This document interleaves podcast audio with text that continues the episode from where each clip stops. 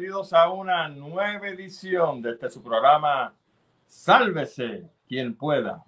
Soy el ecólogo Gustavo Adolfo Rodríguez, encantado nuevamente de estar con ustedes para llevarles a ustedes información precisa, exacta, importante sobre las cosas que están sucediendo y por supuesto tratar de enmarcar eso en el ámbito de la actualidad, de lo que está pasando ahora, no lo que pasó hace dos semanas ni tres semanas, sino ahora por supuesto lo que viene.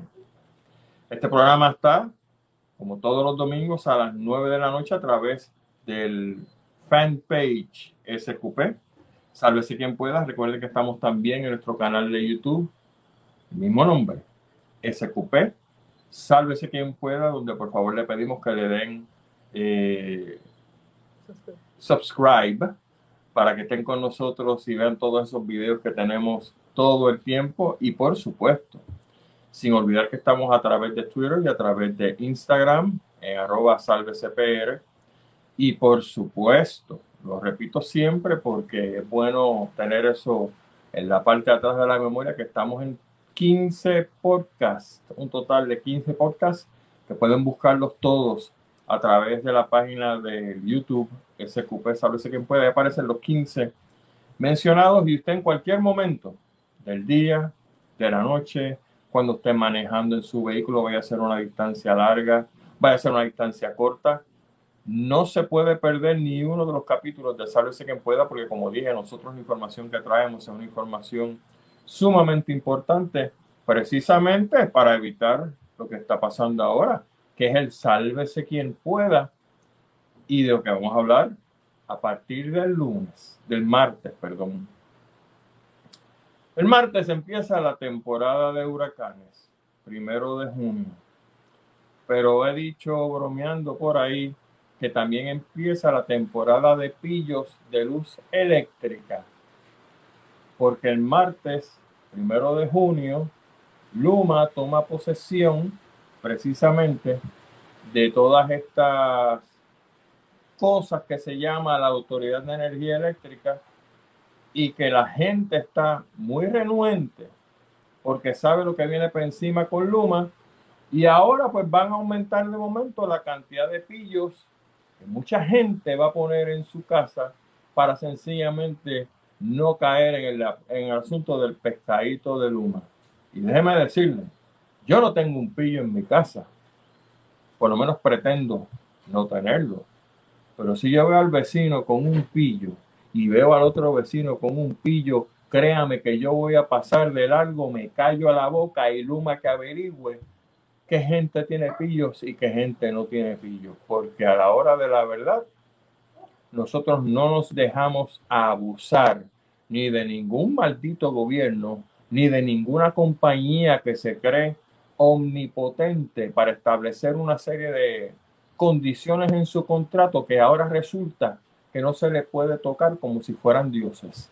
Y yo no sé, pero esa gente está bien equivocada con Puerto Rico y si se creen que van a venir aquí a trabajar con un montón de indígenas, bendito, alguien les hizo el cuento bien difícil y que se viren y demanden o le metan mano a la gente que le hizo el cuento eso, ¿saben?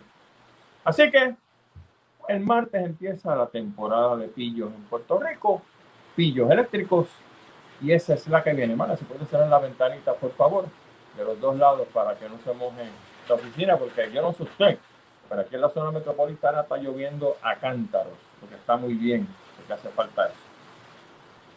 Para hablar entonces sobre lo que viene el martes con el asunto de Luma, pues nosotros titulamos este programa derrotando a Luma a través del sol. Hay gente que no tiene dinero para montar placas solares, para gente que sí tiene dinero. Hay gente que probablemente, como dije, van a poner pillos en su casa porque los chavos no le dan por una placa. Pero vamos a ver qué hay con el asunto de las placas solares desde cero hasta donde estamos hoy. Y para eso tenemos de invitado a un excelente amigo, una persona que yo respeto mucho, que cuando me habla de energía solar y de placas solares, yo me callo la boca porque precisamente ha estado varias veces en el programa de Sálvese quien pueda cuando estábamos allá en Radio Isla y que hoy me honra teniéndolo de nuevo. es el señor Lino Apontelino.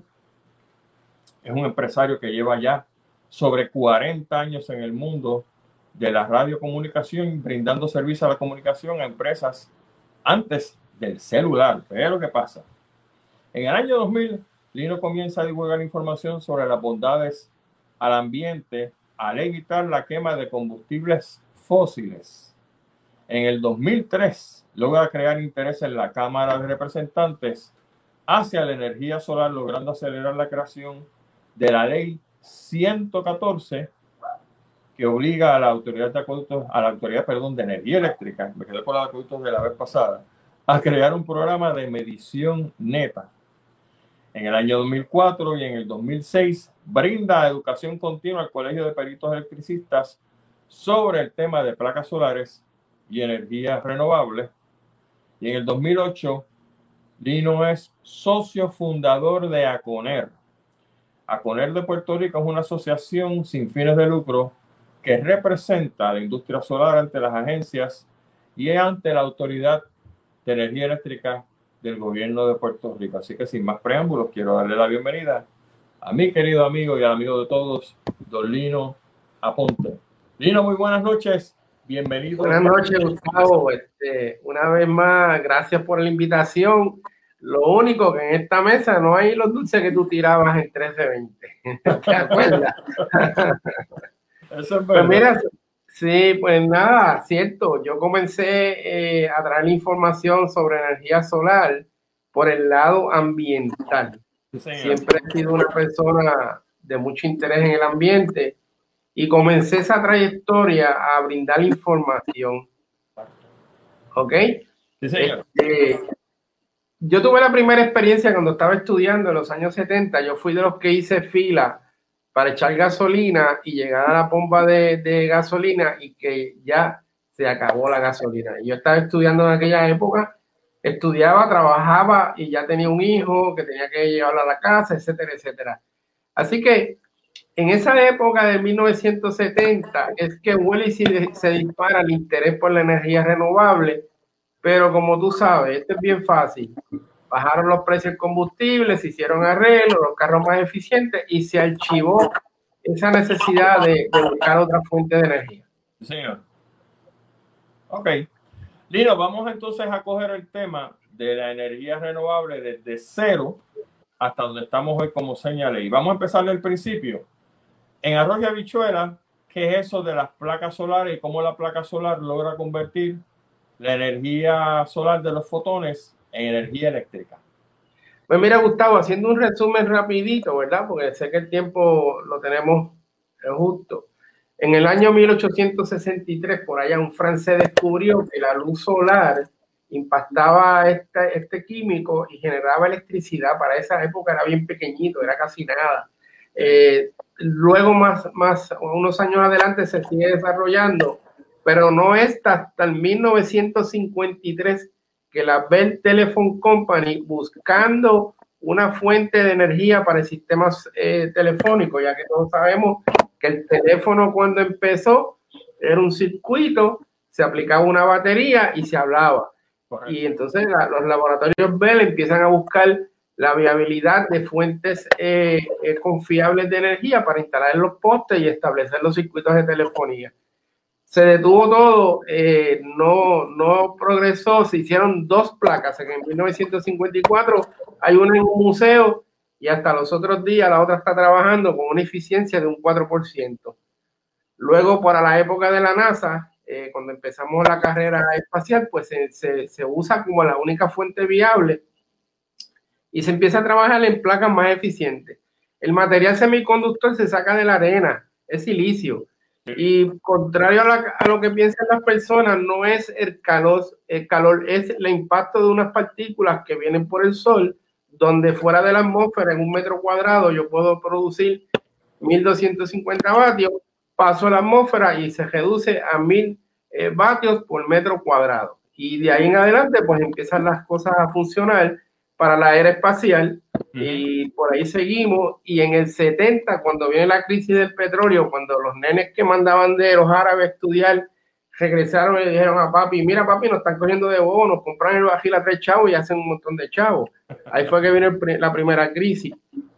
Nada, todo se detiene y no es hasta el año 2000, a mí siempre me interesó, regreso a una librería que había en Plaza de las Américas, veo una revista nueva que se llamaba Home Power, de un loco científico de New York que se fue a vivir a un sitio bien remoto y empezó a practicar. Y entonces ahí empieza un desarrollo y yo empiezo a seguir empapándome de, de los progresos que había tenido energía solar.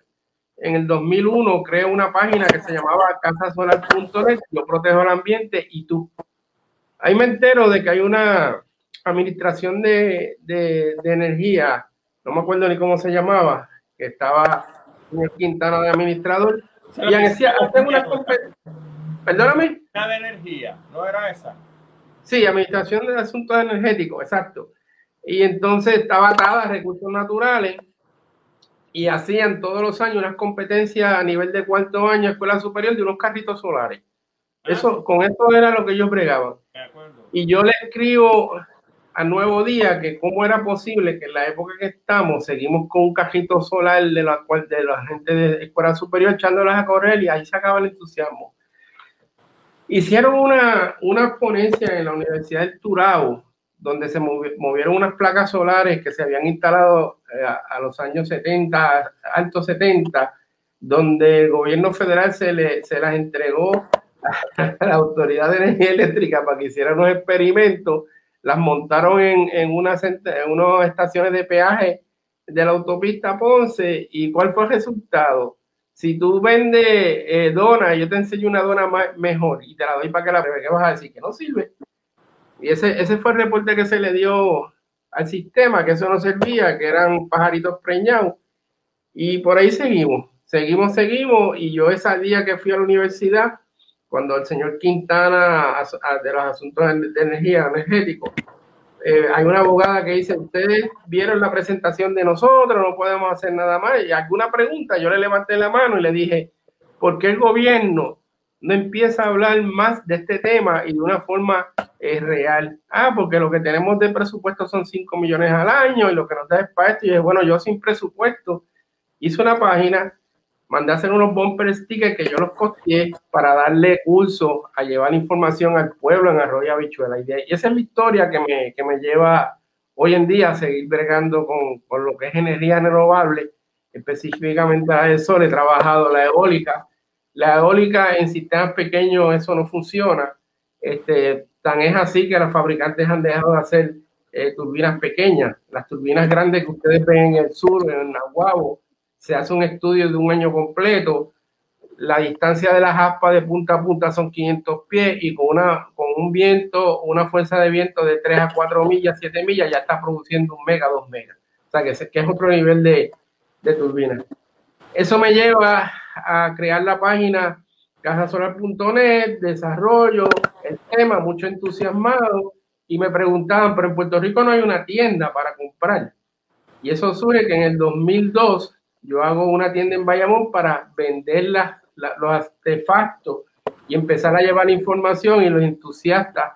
Y en aquella época me acuerdo que fui a mi gerente de banco popular a, a bregar, ¿verdad?, términos económicos para desarrollar el producto.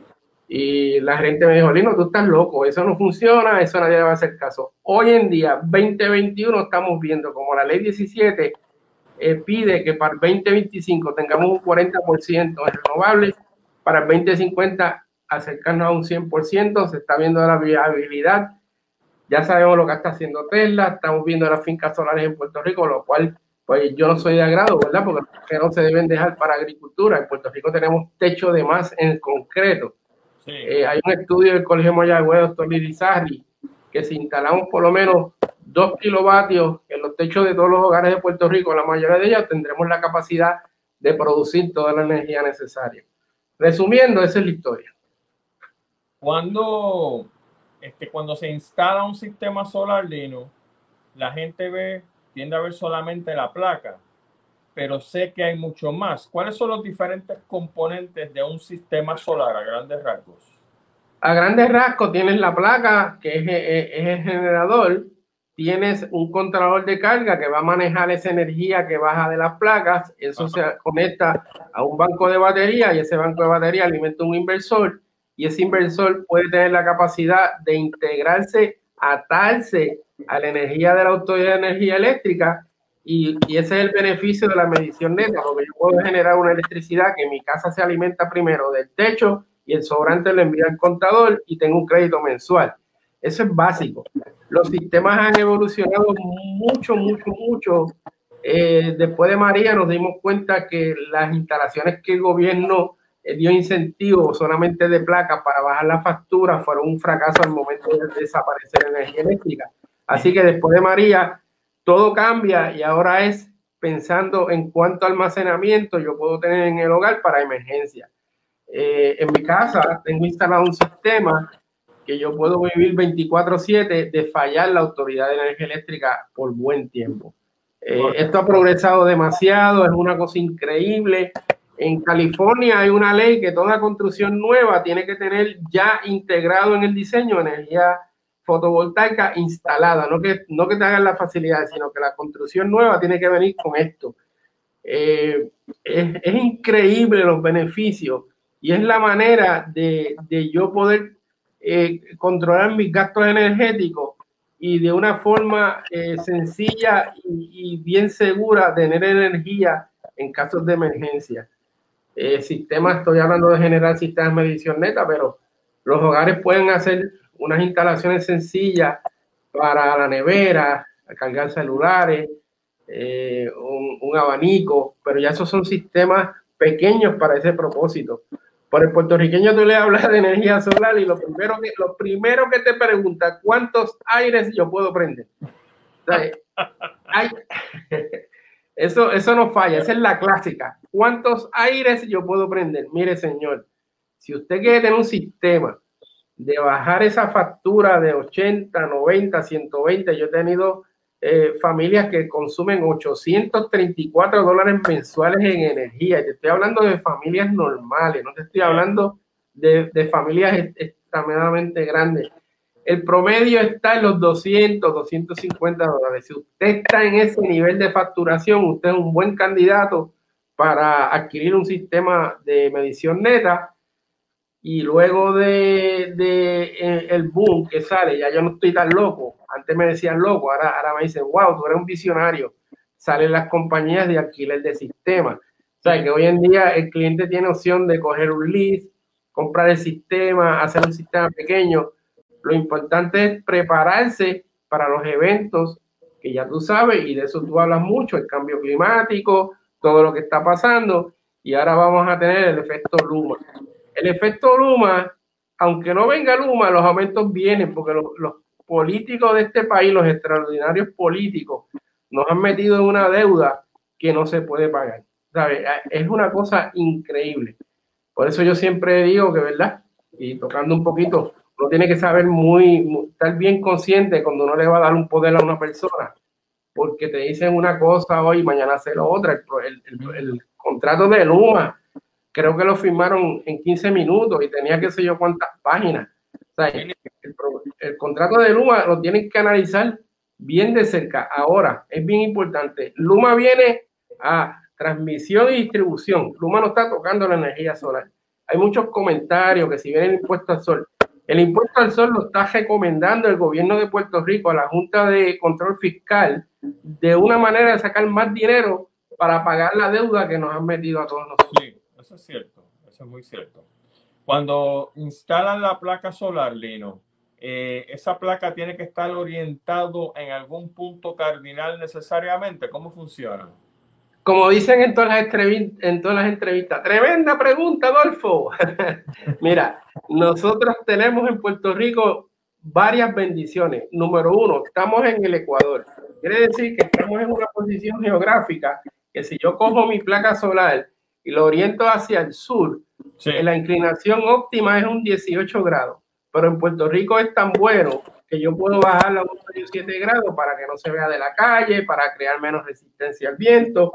Y durante todo el año no tengo que reorientar la placa, se va a quedar fija, al contrario de países como Alemania, que para sacar el mayor beneficio hay que moverla en dos o tres ocasiones del año para que eh, produzca la mayor eh, cantidad de energía, porque al contrario de las personas, esto no es calor, esto es impacto físico del fotón que emite el sol a la placa. Y si yo tengo un ángulo de 90 grados, es mayor producción.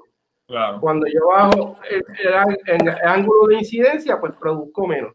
Puerto Rico tiene esa ventaja, no hay que mover las placas. Puerto Rico tiene la mayoría de sus techos planos y de concreto.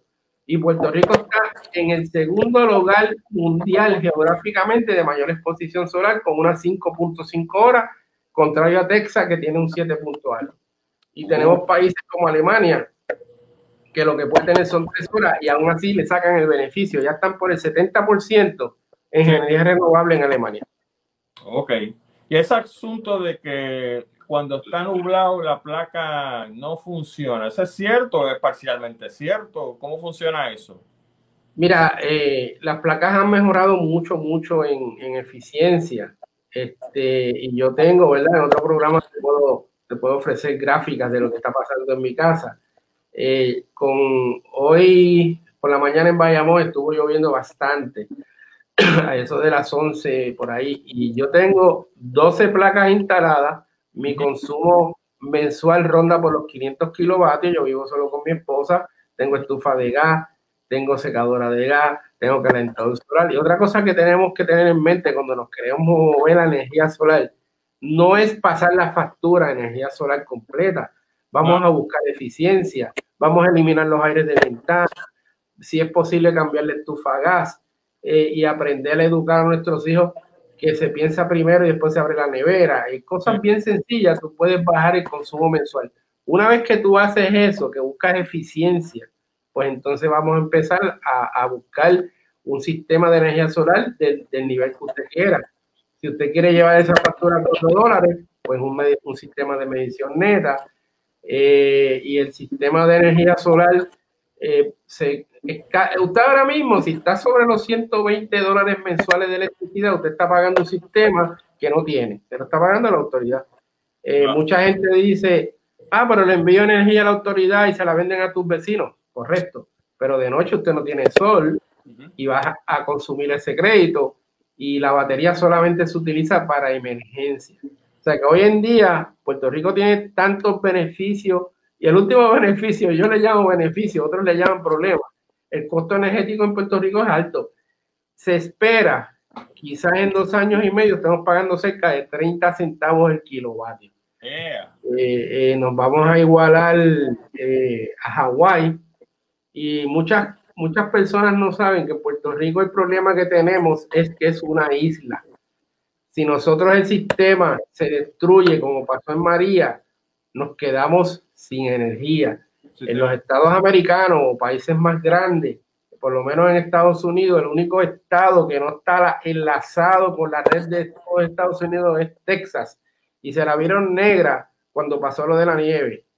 Porque Texas es, hablando puertorriqueño, Texas es bien machito, todo lo que es independiente, pues ellos no se unieron a la red. Y en Estados Unidos sí la, generadora de nivel falla, pues cogen luz del otro, tienen unos acuerdos ya y los, los cables están entrelazados y pueden pasar las emergencias más fáciles. Los sistemas como Isla, que es Puerto Rico, Hawái, San Tomás, se nos apaga la cosa esa que tenemos allá abajo en el sur de Puerto Rico y nos fuimos a. Se llama, cuando usted va a energía eléctrica, puede buscar los, los, reglamentos y todo, que ya el, mal, el, el martes va a ser mi luna, mi luna PR, ya no va a ser la autoridad de energía eléctrica. Hay unos reglamentos de interconexión y esos reglamentos, tanto las instrucciones de cómo es que se efectúa lo de medición neta. Está corriendo el rumor, el rumor, del impuesto al sol, está corriendo el rumor que Luna va a eliminar la energía solar. No lo va a hacer porque ese no es el trabajo de ellos. Ellos lo que quieren es administrar y ganar todo ese dinero que viene de fondos federales. Claro. Es cierto, Lino, que antes las placas para hacer el mismo beneficio en términos de dar más kilovatios hora en producción, antes eran grandes y ahora son más chiquitas. Correcto. No es, no es que sea más chiquito más grande, perdóname, no te, me voy hablando y no te contesté lo del día nublado. Ah, en Valladolid estaba nublado esta mañana, la generación que yo tenía en el techo cumplía con la necesidad energética de mi hogar y aún así estando nublado le estaba enviando casi un kilovatio del contador hacia la calle. Okay. Tiene que estar bien negro el cielo para que no se, no se produzca casi nada o nada. Y aún así, cuando mi casa es de día, que lo que tengo prendido en la nevera, un freezer, el, el, el, router del internet, eh, este cuarto que tengo de hacer video, que tú sabes que yo soy bien activo en los canales, el, el consumo energético como estaba controlado, aún lloviendo y nublado, las placas generaban lo suficiente para mantener mi casa y darle un poquito de energía eléctrica y mi batería está stand-by. La batería se usa en los sistemas modernos. La batería solamente se usa para la emergencia. Las placas ahora no es que sean más pequeñas. Las placas lo que pasa que de un 4% en 1954 allá están casi en un 20%. Al ser menos, más eficientes, necesito menos material fotovoltaico para generar la misma electricidad. esa, esa es la razón que tú ves que son más pequeñas. La calidad de fabricación es mejor, la producción está cerca de un 20 y, el gobierno, las Fuerzas Armadas de los Estados Unidos tienen un premio en dinero de muchos millones para el fabricante que logre pasar el 50% en eficiencia. Quiere decir que de la luz que yo halo del sol, un 50% lo convierte en electricidad. Ahora mismo lo que estoy convirtiendo es un 19%. Eh, se hacen concentradores de... ¿Te acuerdas de la escuela cuando cogías la lupa y te quemaba y prendías un papel? Se hacen concentradores, pero queman el material fotovoltaico. En una época se intentó unir la placa fotovoltaica con el calentador solar, porque si una placa solar al mediodía usted lo rocea con una manguera de enfría y la producción aumenta. Trataron de hacer una mezcla de los dos componentes, agua y electricidad, pero eso no funciona. Eso, como quiera que tú te imaginas un instalador montando placa solar y conectándole los tubos del agua. eso no fue posible. Pero si usted hace el experimento, tiene placas solares en su casa, y con mucho cuidado que no se vaya a caer, no vaya a decir que Lino dijo tal cosa con Gustavo y mañana tenemos un tipo con todos huesos partidos. Si usted enfría el material fotovoltaico, va a ver que su electricidad aumenta. Por eso es que una de las preguntas que se le hace a los instaladores en los Estados Unidos, un cliente que tiene un sistema en el sur, en Miami, se muda más arriba al norte, ¿qué tiene que hacer en la cablería? Pues mira, tiene que reconfigurar todo porque la producción va a ser mayor. O sea, que, tiene, son muchas cosas que la gente desconoce. Y al día de hoy mucha gente, muchas personas piensan que el calor es el que produce electricidad. No es el calor, es el impacto físico de esos fotones dándole al material semiconductor. Pero entonces, si eso es cierto, también tiene que ser cierto que en la medida que tú tienes esas placas solares expuestas al ambiente, el polvo y la mugre y qué sé yo, va tapando eso, ¿correcto? Pues entonces... Eso es, eso es correcto. Para que tengas una idea, donde yo vivo en Bayamón, que aquel cantante decía que en Bayamón llueve todos los días, yo ese problema no lo voy a tener porque las placas se lavan solas y uno de los, de, uno de los, de los beneficios de estar inclinadas es que se lavan solas. Yo tengo una instrumentación y la tengo tan cerca como en el teléfono, donde yo puedo ver qué producción yo tengo de mis placas y cuando yo detecto que bajó de lo típicamente que yo tengo todos los días, subo con un cubo, agua con líquido de fregar, una espumita bien chévere, una escoba suave y las lavo. Ahora, las personas que viven donde hay construcción, las personas que viven donde los pájaros viajan, tú sabes que los pájaros, las aves no van, no dejan de volar para ir al baño. Eso genera un poquito más de problema. Este, y tengo, tengo un cliente en el área sur de Puerto Rico que está al lado de una planta de pestobismol, como decían los políticos, y bitumul, obrea. Esas placas las tienen que lavar cada dos semanas porque la chimenea que está quemando, le, manda unas partículas que son grasosas y pegajosas. y eso sí que tú baja la producción.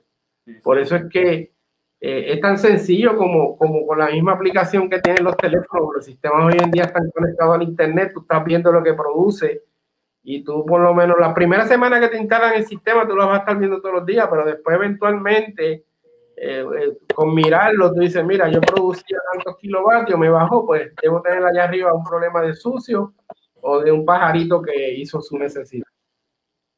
Viene un huracán por ahí, una situación hipotética. Tengo mis placas solares en el techo o en el patio, qué sé yo. yo puedo desconectar las placas, guardarlas y conectarlas después que pase el huracán. Mira, Gustavo, ese es un punto bien eh, discutido en las famosas redes sociales como Facebook, que todo el mundo tiene un doctorado. Si tú tienes, si tú tienes tres plaquitas, dos plaquitas, tu capacidad física te lo permite y las quieres quitar, las puedes quitar. Si tú tienes una instalación profesional de cualquier compañía en Puerto Rico que se dedique a esto profesionalmente y que sean productos de calidad, tú las vas a dejar quietas. ¿Por qué?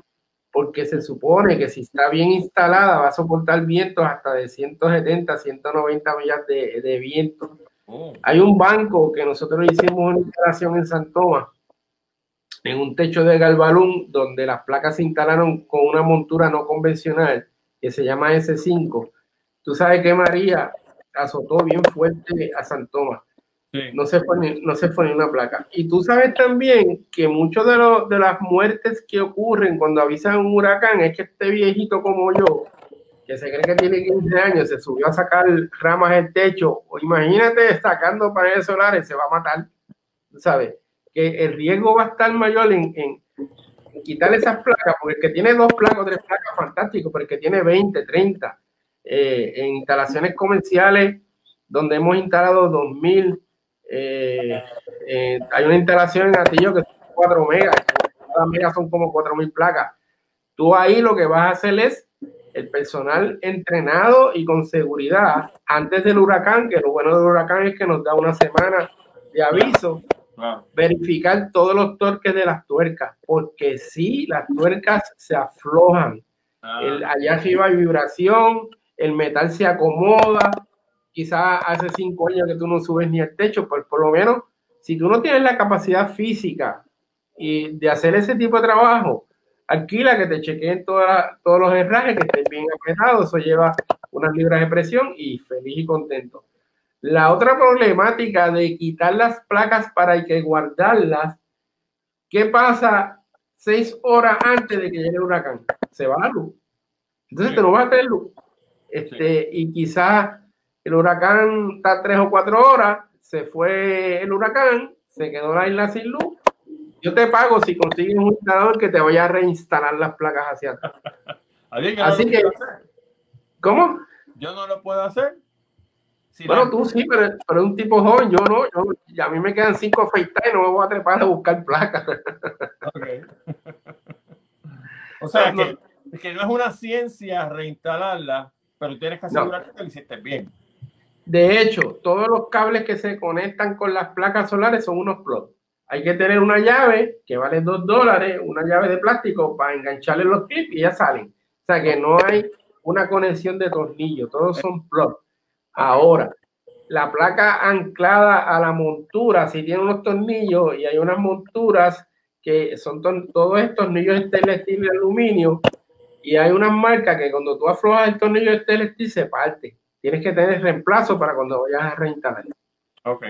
Pero ¿y cómo yo me aseguro, Lino, de que la persona que me instaló las placas me hizo un trabajo que me aguante viento de 190 millas por hora? ¿Cómo yo me aseguro? Bien, bien fácil. En el contrato que tú vas a firmar, vas a buscar esa parte que está escrita y en el contrato que tú vas a firmar, hay la marca y el producto y hoy en día el más o el que menos navega el internet vete al internet, verifica, ¿sabes? Ya es un poquito de trabajo de, búsqueda, ¿verdad?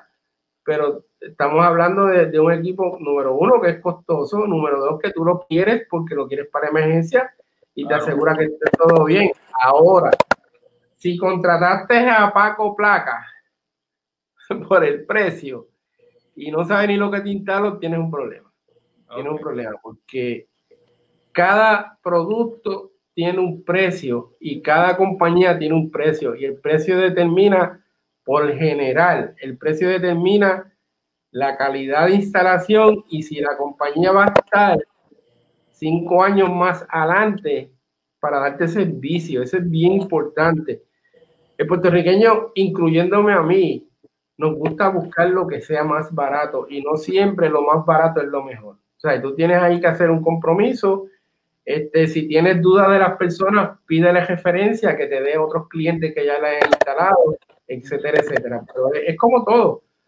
Eh, tienes que saber escoger y, y, que no salgas en la televisión con su la mela de que te llevaron 20 mil pesos y el tipo no aparece. Exactamente. Estos sistemas de solares, Lino, funciona como un Lego. En otras palabras, tú puedes añadirle más placas o puedes quitarles placas. Eso es, oye, Gustavo, estás tirando duro hoy. Eso es una gran pregunta en el sentido de que hay unas marcas en específico que para yo expandir le tengo que volver a pedir permiso a la autoridad porque la autoridad te, te certifica y te autoriza X cantidad de producción. Okay. Si, si el que te vende un sistema son sistemas, no quiero hablar marca, pero es un sistema de que se le dijo a la autoridad voy a producir 3 kilos y 3 kilos. Exacto. Y cuando el cliente quiere añadir 2 kilos más, ya sea porque aumentó el consumo o ya sea que se compró un carro eléctrico, oye, los carros eléctricos están de moda en muchos lugares y Puerto Rico está haciendo sus pininos y yo te garantizo que en 5 años vas a ver muchos carros eléctricos. Sí. Tesla, Hyundai, eh, Mitsubishi, todo. Eh, Ford, Ford viene con una F-150 que la bola la cabeza a todo el mundo. Este, inclusive la Ford que viene ahora para el 2022 va a tener la capacidad de conectarla a la casa y darle energía a la casa. O sea, que, eso ese es el primer vehículo que está haciendo eso. Este, o sea, eso va a ser un palo. Entonces, eh, también tienes que pensar, yo tengo muchas personas, ¿verdad? Tú sabes que yo trabajo en esto.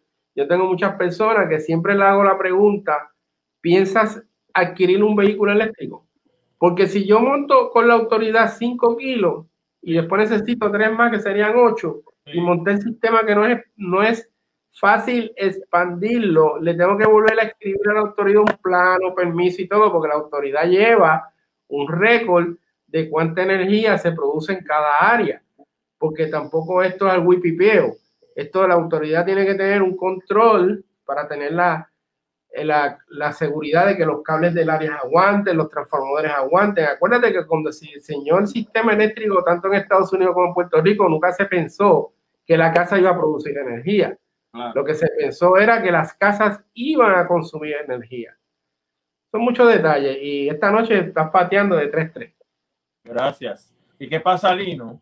Si yo no quiero el sistema de medición neta, yo vengo y quiero, no quiero saber de la estampa de Luma, monto mi sistema solar, monto batería y me quiero ir 24/7 por mi cuenta. Eso lo puedes hacer siempre y cuando tu chequera esté sólida y siempre y cuando tú tengas plan B. Porque tienes que tener, yo tengo un solo cliente en la isla de Culebra por unas razones específicas que no llega la la energía a esa área. La persona usa la residencia de fines de semana y la persona tiene una planta Caterpillar diésel muy buena.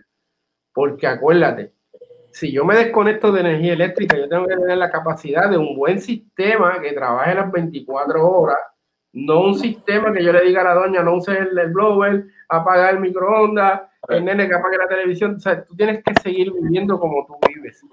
Eso se puede hacer pero tienes que tener una chequera que los números sean muchos, porque el sistema es costoso y tienes que tener, imagínate, estás generando tu, tu, electricidad en tu casa y tienes que tener un experto, porque tú no lo eres, para que esté dándole mantenimiento a ese sistema. ¿Sabes? La gente no sabe, y no estoy defendiendo la generadora eléctrica comercial, la gente no sabe todo el mantenimiento que nosotros no lo hemos tenido por muchos años que conlleva un sistema eléctrico. O sea, cuando tú te desconectas de la autoridad, tú tienes que tener la capacidad de que tu casa tenga siempre energía, porque hoy en día la energía es vida. Imagínate que a las 8 de la noche el sistema se te fue y tú quitaste el contador. ¿Qué tú vas a hacer? o sea, vas a invertir un montón de dinero, vas a tener que tener a alguien en stand-by Hoy en día la gente no quiere trabajar, tú lo sabes, este, que es uno de los grandes problemas que estamos teniendo con los beneficios de ayuda.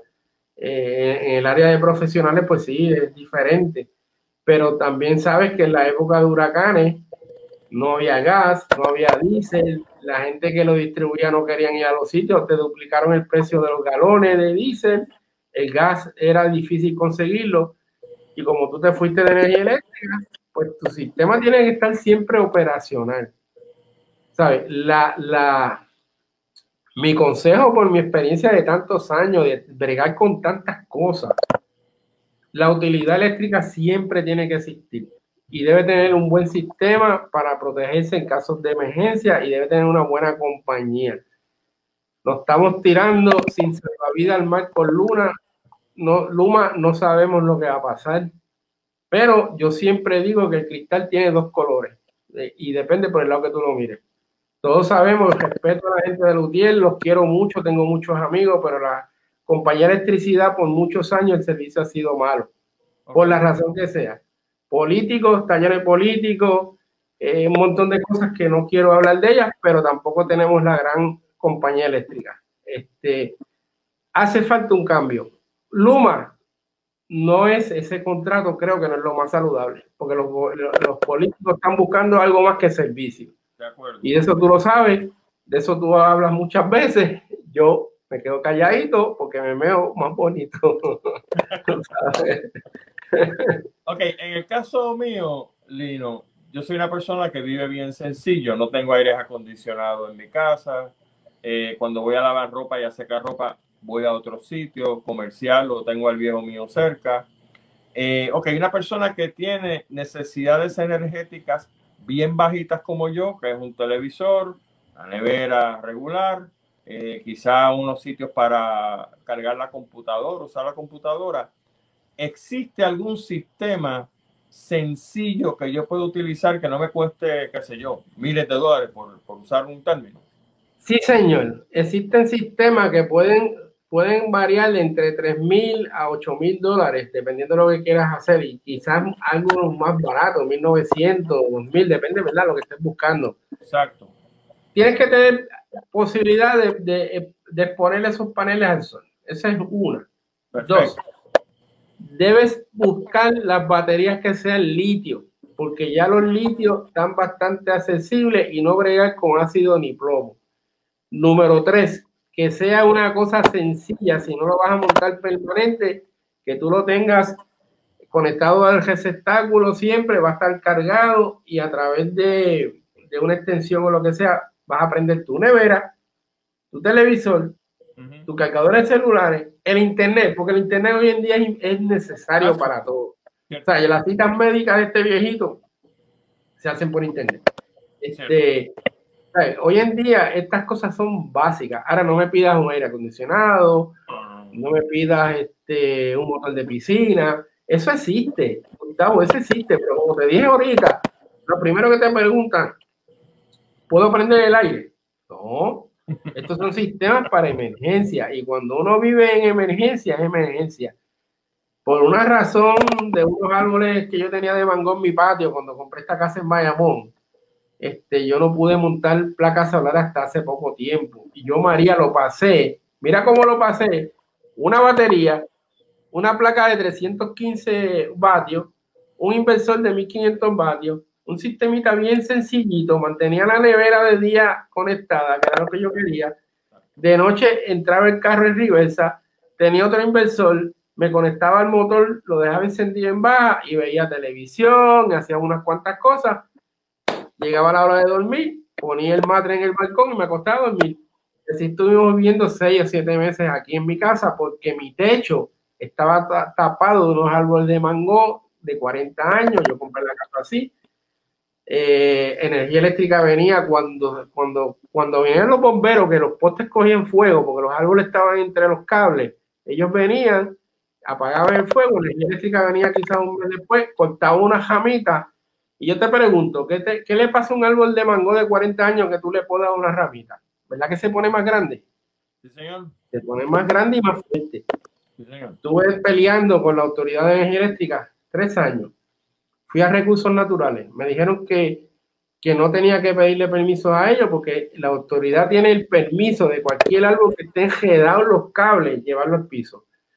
Pues el supervisor de recursos naturales, me, como yo llevé la escritura, llevé fotos, me dijo, aponte, te voy a dar el permiso, no hace falta, pero te lo voy a dar. Se lo llevé a la oficina de Minilla en Bayamón. Tardaron año y medio más en proceder. El árbol lo terminé que secando yo y tumbando yo para que ellos cambiaran unos postes podridos. De eso es que se trata. Tú sabes, si tú tienes la posibilidad, vives en un apartamento que tenga el chance de poner unas placas que vienen, unas placas sencillas, eh, flexibles, que no son tan eficientes, pero son de uso militar. Tú los tiras en el piso, los abres y vas a tener cierta capacidad de recarga de esa batería de litio. Ahora, no pretendas prender un aire ni pretendas prender una nevera de. En una emergencia grande, yo les recomiendo a las personas que tengan este freezer chiquitito que viene y, y, ahí tienen una, o sea, el freezer chiquitito es más eficiente por muchas razones. Las paredes son más gruesas, no tiene ice maker, no tiene defrost.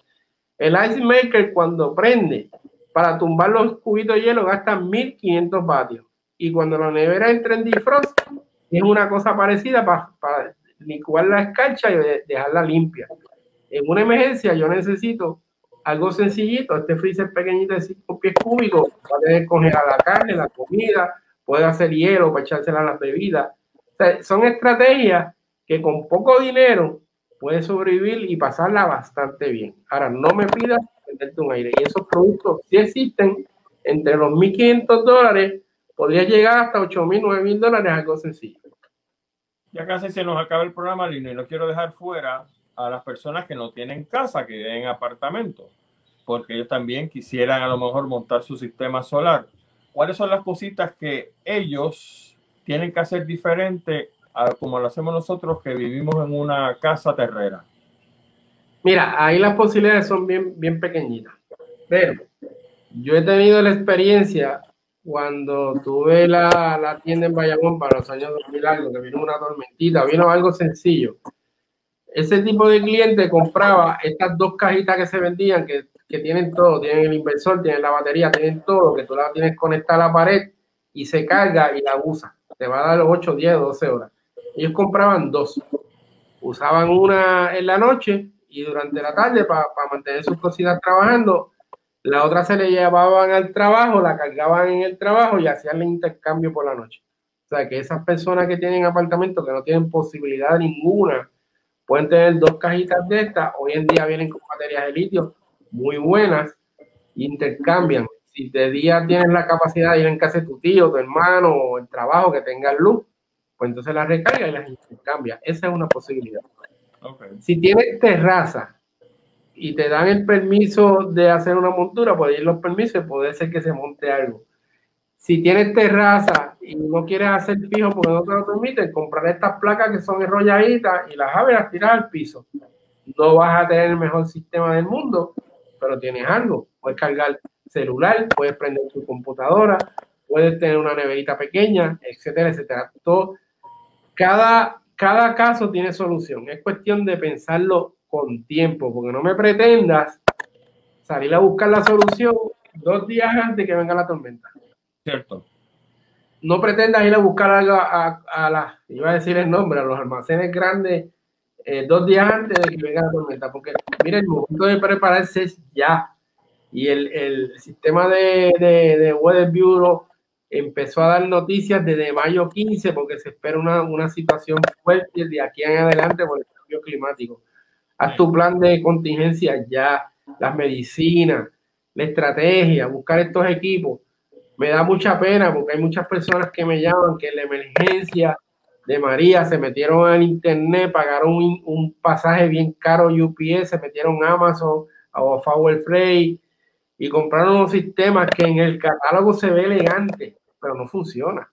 Tú sabes, eh, mi consejo sería que empiecen ya a pensarlo, que busquen cosas locales, de, de compañía que le puedan explicar y demostrarle cómo funciona, porque si usted pide algo por Amazon, créame que lo que le va a llegar es como el que compra eh, Wish, que le venden el, muñeco así de grande, cuando le llega le cae para el llavero. Este, y, y, devolverlo es mucho problema y caro, porque si compró baterías selladas por corre por el sistema, eso pesa y vale mucho dinero. Exacto. Mi consejo, comiencen ya de su plan estratégico y empiecen también a entrenar su familia de cómo utilizar esa poquita energía que tienen. Si yo viví ocho meses, seis meses con una placa y una batería, cualquiera lo puede hacer tomando en cuenta la restricción. Tampoco es para exagerar ni en mandarse. Ahora, gracias a Dios, tengo mi sistema con medición neta, llevo varios meses pagando 4 dólares y si se va la luz, mi casa tiene la capacidad de sobrevivir 24/7 hasta que llegue la energía. Excelente. Un comentario final, ya estamos a punto de irnos, eh, Lino. Luma está buscando crear una ley para poner un impuesto de 75% a las placas solares, conociendo por supuesto que los clientes se van de baja tan pronto ellos arranquen en el martes. ¿Qué tú crees de esto? Bueno, mira, no es el 75%, es de, puede ser un 30% de lo que se cobre. Si yo pago 4 pesos, sería un 30%, 30 de mi cargo. Okay. Y no es Luma, es el gobierno de Puerto Rico que le hizo un plan y se lo llevó a la Junta de Control Fiscal y le dijo, mira, podemos sacar chavo de aquí, el gobierno te lo dice. Luma se limpia las manos, Luma viene a, distribuir y transmisión y distribución y ganar chavo. Luma no le importa nada de energía solar ni quiere saber de energía solar porque ese no es el negocio de ellos. Ellos son unos administradores caros. O sea, que Ahora, fue el gobierno de Puerto Rico el que sugirió eso. Perdóname. Fue el gobierno de Puerto Rico el que sugirió eso el gobierno de Puerto Rico, calladito la boca, hizo un plan que le dice, es como, y es que me, están metiendo para el lado que no me quiero meter. ¿Te acuerdas de la 936? La 936 que fuimos y le dijimos, mira, esto hay que quitarlo para hacer el Estado. Lo quitaron. Pues más o menos lo mismo. Mira, puedes sacar chavo a esto. España puso un impuesto al sol y lo tuvo que quitar. Lo sé, lo sé. Este, esto es ilógico tú sabes, y si yo pago 300 pesos de luz y mi medición de son 4 dólares, pero me van a subir a 25 por un cargo para mantener las redes, los pago, es más barato. Pero eso no es Luma, no es Luma. Gracias por la aclaración. Se le quiere echar en los 20 pesos a Luma. Luma le importa tres pepinos. Luma le van a pagar pase electricidad o no pase electricidad por los cables porque ellos no, ellos no cobran en la producción. Ellos lo que bregan es la administración de la energía en la isla. Lino, finalmente, ¿dónde te podemos conseguir, los amigos que nos están escuchando, dónde te pueden conseguir para información y para contratar tus servicios? Bien sencillo. Usted pone, Lino te lo dice, en cualquier browser y me va a encontrar debajo de las piedras. Si pone Lino Aponte, me va a encontrar. No, no hay forma de que no me vean. Excelente. Lino te lo dice y ya. Muy bien. Ah, pues Lino nos lo dijo durante la pasada hora y espero que hayan estado escuchando esta excelente exposición del señor Lina Pontelino. Un abrazo, muchísimas gracias. Me honra nuevamente estar conmigo en el programa y no será la última porque seguiremos informando. Así que. Sí, señor, nada. Este, gracias a ti por la oportunidad. Eh, sabes que te quiero mucho. Siempre nos mantenemos y nos llamamos cuando suene el tema. A esa chica, Marla, muy amable. Gracias por, eh, ¿verdad? Eh, darme los enlaces, etcétera, etcétera. Estoy disponible. Y Gustavo, créeme que del martes en adelante vamos a tener muchos temas para hablar. Yo tengo en mi, tengo en mi canal de YouTube, que lo acabo de subirlo, yo me fui el sábado live, porque yo salgo live todos los miércoles, y no te lo dice por Facebook, y, y, y, y, titulé este, este live Los bochinches de Luma y la autoridad. Era eso vayan al, canal de YouTube, busquen ese, ese video que lo acabo de subir esta mañana, porque una vez que lo paso por YouTube, por Facebook, luego subo a YouTube. los bochinches de la autoridad y luego. Ah, y los doctorados de Facebook, porque en Facebook todo el mundo sabe. Gracias, Lino, cuídate mucho. Excelente semana, te quiero un montón. Chao, un abrazo, saludos a todos, buenas noches. Mis amigos, será hasta entonces, hasta el domingo que viene. Cuídense mucho, excelente semana y sálvese quien pueda. Hasta entonces.